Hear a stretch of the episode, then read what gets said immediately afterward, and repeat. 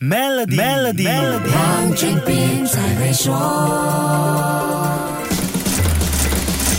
你好，我是黄俊斌。在全球通货膨胀高涨和经济不明朗的情况之下，什么样的资产比较适合当前的环境呢？来听听高级经济师曹阳的说法。从去年到今年，一直到现在目前为止，各国央行做的第一件事情就是购买黄金。所以我们看央行购买的黄金的这个储备量啊，在不断的增长。你包括看全球的这些国家，在去美元化的过程中面，大部分都在储备黄金。所以我觉得在风险下，首选的这个避险资产呢，应该就是黄金。它也说，在实体黄金之外，跟黄金相关的证券，像黄金 ETF、黄金股票和黄金凭证等资产，也是投资者可以考虑的第二个选择。第三个选择是外币，这可以参考国际货币基金组织 IMF 的一揽子货币做法。国际货币组织它为什么会有一揽子货币呢？一揽子货币就是把风险呢分散掉。我们说鸡蛋不要放在一个篮子里，呃，各个货币的不同组织，我们把它放进去。那么根据每个国家的这个呃经济状况呢，我们来配置一点外币。从外汇的这个情况来看呢，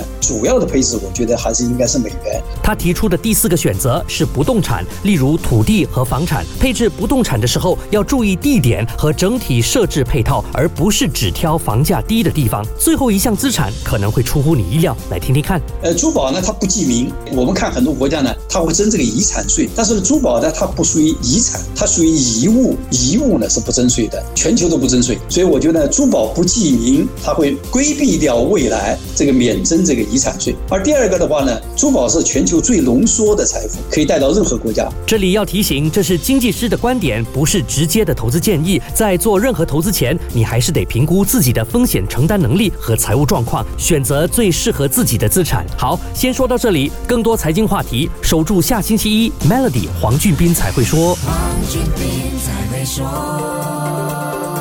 Maybank My Impact 信用卡奖励你的低碳生活方式，详情浏览 maybank.my/impact。